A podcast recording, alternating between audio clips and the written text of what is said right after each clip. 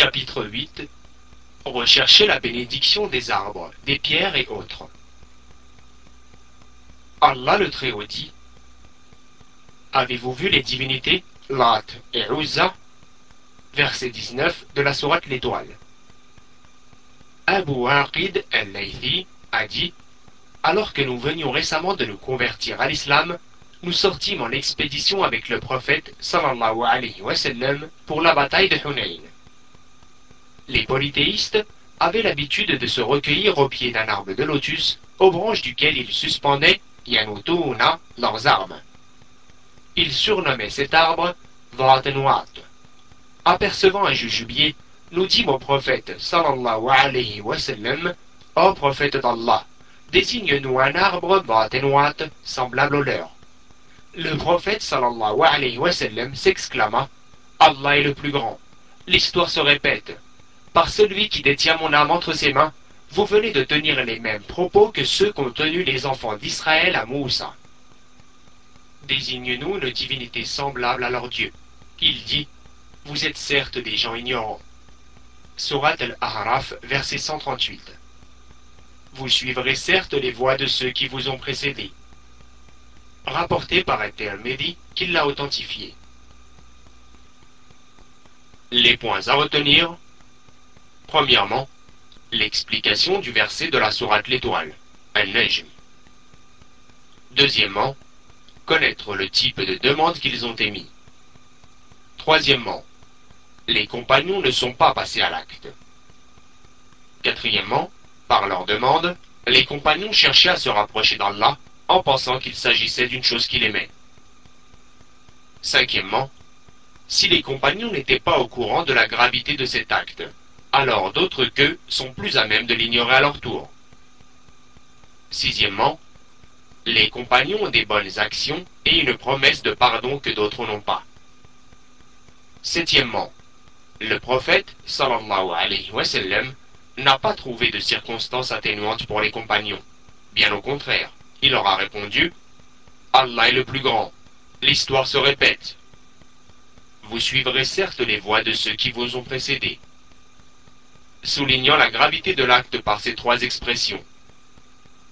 Huitièmement, le point le plus important qui est visé, à savoir que le prophète sallallahu alayhi wa sallam a informé les compagnons de la similarité de leur demande à celle des enfants d'Israël lorsqu'ils dirent à Moussa Désigne-nous une divinité semblable à leur Dieu.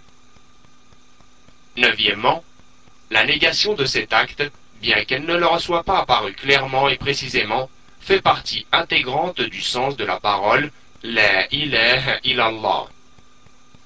Dixièmement, le prophète, sallallahu alayhi wa sallam, a juré avant de donner son jugement. Or, il ne jure que pour une sage raison. Onzièmement, le polythéisme se décompose en polythéisme majeur et mineur. En effet, les compagnons ne sont pas sortis de l'islam à cause de leur acte. Le douzième point, l'expression suivante, alors que nous venions récemment de nous convertir à l'islam, indique que les autres compagnons étaient au courant de la gravité de l'acte. Le treizième point, il est recommandé de dire Allah est le plus grand lorsque l'on s'exclame, contrairement à l'avis de ceux qui considèrent cela détestable. Le point numéro 14. Barrer les voies menant au polythéisme. Le point numéro 15. L'interdiction d'imiter les gens de la période anté-islamique. Le point numéro 16. La colère lors de l'enseignement. Le point numéro 17. La règle générale, issue de sa parole, l'histoire se répète. Le point numéro 18. Cette dernière phrase est un des signes de la prophétie, car cela est arrivé comme le prophète l'avait prédit. Le point numéro 19. Tout ce pourquoi Allah blâmait les juifs et les chrétiens nous concerne aussi. Le point numéro 20. Il est convenu pour les compagnons que les actes d'adoration ne sont légitimes qu'après ordre d'Allah ou de son prophète. On trouve donc dans ce hadith le rappel des trois questions posées dans la tombe. Ainsi, la question Qui est ton Seigneur? est aisément déductible du texte. Quant à la question Qui est ton prophète On l'a déduit du fait que dans ce hadith, le prophète sallallahu alayhi wa sallam informe au sujet de choses invisibles. Enfin, pour ce qui est de la question quelle est ta religion? On l'a déduit de la demande des enfants d'Israël désigne-nous une divinité. Le point numéro 21. La voix des gens du livre est blâmée comme la voix des polythéistes. Le dernier point, le numéro 22. Celui qui délaisse le faux auquel son cœur s'est habitué n'est pas à l'abri de ce qui peut rester de cette habitude. C'est ce que l'on déduit des propos des compagnons alors que nous venions récemment de nous convertir à l'islam. Commentaire Sur le titre, rechercher la bénédiction des arbres, des pierres et autres. C'est-à-dire, quel est le jugement à ce propos? La réponse est la personne s'en rendant coupable est polythéiste. Un tabarok est le fait de rechercher la bénédiction c'est-à-dire rechercher le bien en quantité, rechercher sa constance et sa persistance.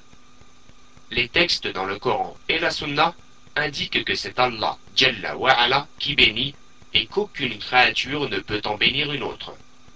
Allah le Très-Haut a dit qu'on exalte la bénédiction de celui qui a fait descendre le livre de discernement sur son serviteur. Verset 1 de la sourate Le Discernement c'est-à-dire que le bien de celui qui a fait descendre le livre de discernement sur son serviteur soit accru, augmenté, constant et persistant. Allah Jalla a aussi dit Et nous le bénîmes ainsi que Ishaq. Surat les rangées, verset 113. Mais aussi Il m'a rendu béni. Surat Myriam, verset 31. C'est donc Allah qui bénit. Et partant de là, il n'est pas permis à la créature de dire Je bénis telle chose, ou Je bénis votre acte, ou encore Que ta venue soit bénie. Car le mot baraka et le sens qu'il implique viennent d'Allah. En effet, le bien en quantité, sa persistance et sa constance proviennent de celui qui détient le commandement. En outre, les textes dans le Coran et la Sunna indiquent que les éléments bénis par Allah Jalla sont tantôt des lieux ou des moments et tantôt des créatures humaines. Premièrement, les lieux et les moments. En effet, Allah Jalla a béni certains lieux comme la maison sacrée d'Allah ou comme les environs de la mosquée sainte en Palestine et d'autres lieux. Cela signifie qu'Allah y a déposé du bien en quantité de manière persistante et perpétuelle, de façon à encourager et à stimuler ceux qui y sont conviés à y rester. Mais cela ne veut pas dire qu'il faille se frotter avec la terre ou au mur de ce lieu. En effet, il s'agit d'une bénédiction liée au lieu qui ne se transmet pas. Cela signifie que si l'on en touche le sol, ou que l'on y est enterré, ou que l'on en recherche la bénédiction, cette dernière ne se transmet pas. Car le sol est béni d'un point de vue spirituel, du point de vue de l'attachement du cœur à ce lieu, tel que la maison sacrée d'Allah, du point de vue de la quantité de biens dont hérite la personne qui souhaite y aller, celle qui s'y rend effectue le tawaf autour d'elle et y adore Allah. La pierre noire aussi est bénie.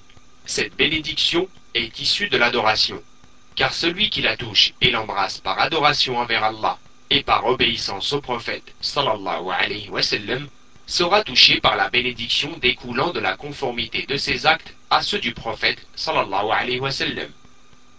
D'ailleurs, lorsqu'il embrassa la pierre noire, Omar, qu'Allah l'agrée, dit Je sais parfaitement que tu n'es qu'une pierre qui ne peut être ni bénéfique ni même néfaste. C'est-à-dire que cette pierre ne transmet aucun bienfait et ne repousse aucun mal. Pour ce qui est des moments, le fait que certains d'entre eux soient bénis, comme le mois de Ramadan ou certains jours d'Allah qui comportent des mérites, signifie que quiconque adore Allah pendant ces jours et y recherche le bien aura une récompense supérieure à celle des autres jours. Deuxièmement, la bénédiction relative aux êtres humains. En effet, Allah a accordé une bénédiction intrinsèque aux prophètes et aux messagers, c'est-à-dire que leurs corps sont bénis. Ainsi, si une personne appartenant au peuple d'un prophète recherche la bénédiction au travers du corps de ce dernier, que ce soit en passant les mains sur lui, en récupérant sa sueur ou en recherchant la bénédiction de ses cheveux, cela est permis, car Allah a rendu béni le corps des prophètes. En outre, le meilleur d'entre eux est le prophète sallallahu alayhi wa sallam, dont le corps aussi est béni. C'est pourquoi on trouve mentionné dans la sunna que les compagnons recherchaient la bénédiction par sa sueur, ses cheveux et beaucoup d'autres choses. Bref, la bénédiction liée au prophète est intrinsèque à leurs êtres, et il est possible que l'effet de cette bénédiction, de ce mérite et de ce bien se transmettent depuis leur corps vers autrui. Mais ceci est spécifique aux prophètes et messagers. En effet, aucune preuve affirmant qu'Allah aurait accordé aux compagnons des prophètes une bénédiction intrinsèque ne nous est parvenue. Ceci concerne même les meilleurs membres de cette communauté, à savoir Abu Bakr et Omar. Et il nous est parvenu, par un nombre de rapporteurs dissipant tout doute, que les compagnons, leurs successeurs et les Mourdaramin ne recherchaient pas la bénédiction au travers d'Abu Bakr, de Omar, de Uthman et de Ali, comme il la recherchait du prophète sallallahu alayhi wa sallam par ses cheveux et l'eau de ses ablutions. Ainsi, la bénédiction de ses compagnons est une bénédiction d'acte et non une bénédiction intrinsèque qui se transmet, à l'instar de celle du prophète sallallahu alayhi wa sallam. Note du traducteur les Muhdaramin s'agissent des personnes qui étaient mécréants du vivant du prophète sallallahu alayhi wa sallam, puis qui ont embrassé l'islam après sa mort. Nous disons donc, chaque musulman possède une part de bénédiction qui n'est pas une bénédiction intrinsèque. C'est plutôt une bénédiction d'acte liée à la part de soumission, de foi, de crainte, de vénération, de respect d'Allah, de conformité de leurs actes à ceux du prophète sallallahu alayhi wa sallam que possède ce musulman. Ce type de bénédiction, bénédiction de science, d'acte ou de piété, ne se transmet pas. Et rechercher la bénédiction des gens pieux se fait donc en les prenant comme modèle de piété, de même que rechercher la bénédiction des gens de science se fait en s'imprégnant de leur science et en tirant bénéfice de leur connaissance, et ainsi de suite. Il n'est donc pas permis de rechercher leur bénédiction en passant les mains sur leur corps ou par leur salive, car les meilleures créatures de cette communauté, à savoir les compagnons, ne se sont jamais comportés de la sorte avec les meilleurs hommes de cette communauté après le prophète qu'il s'agisse d'Abu Bakr, de Omar, de Uthman ou de Ali. Ceci est reconnu de façon incontestable.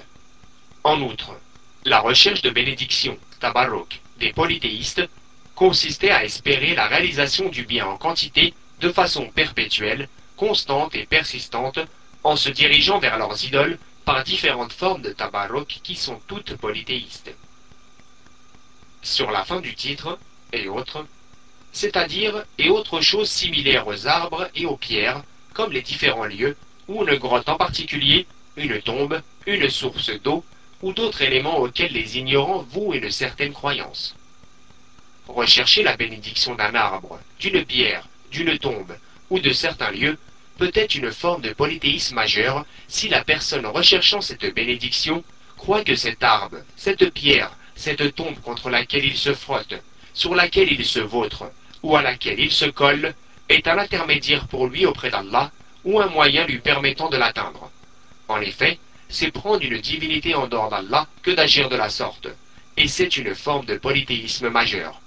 C'est d'ailleurs ce que croyaient les gens de la période anté-islamique au sujet des arbres et des pierres qu'ils adoraient, des tombes dont ils recherchaient la bénédiction. Ils croyaient que s'ils se recueillaient auprès d'elles, se frottaient contre elles, versaient du sable dessus, alors ce lieu, ou l'occupant de ce lieu, ou l'être spirituel, Rohaniya, c'est-à-dire l'esprit au service de ce lieu, intercédait en leur faveur auprès d'Allah Jalla.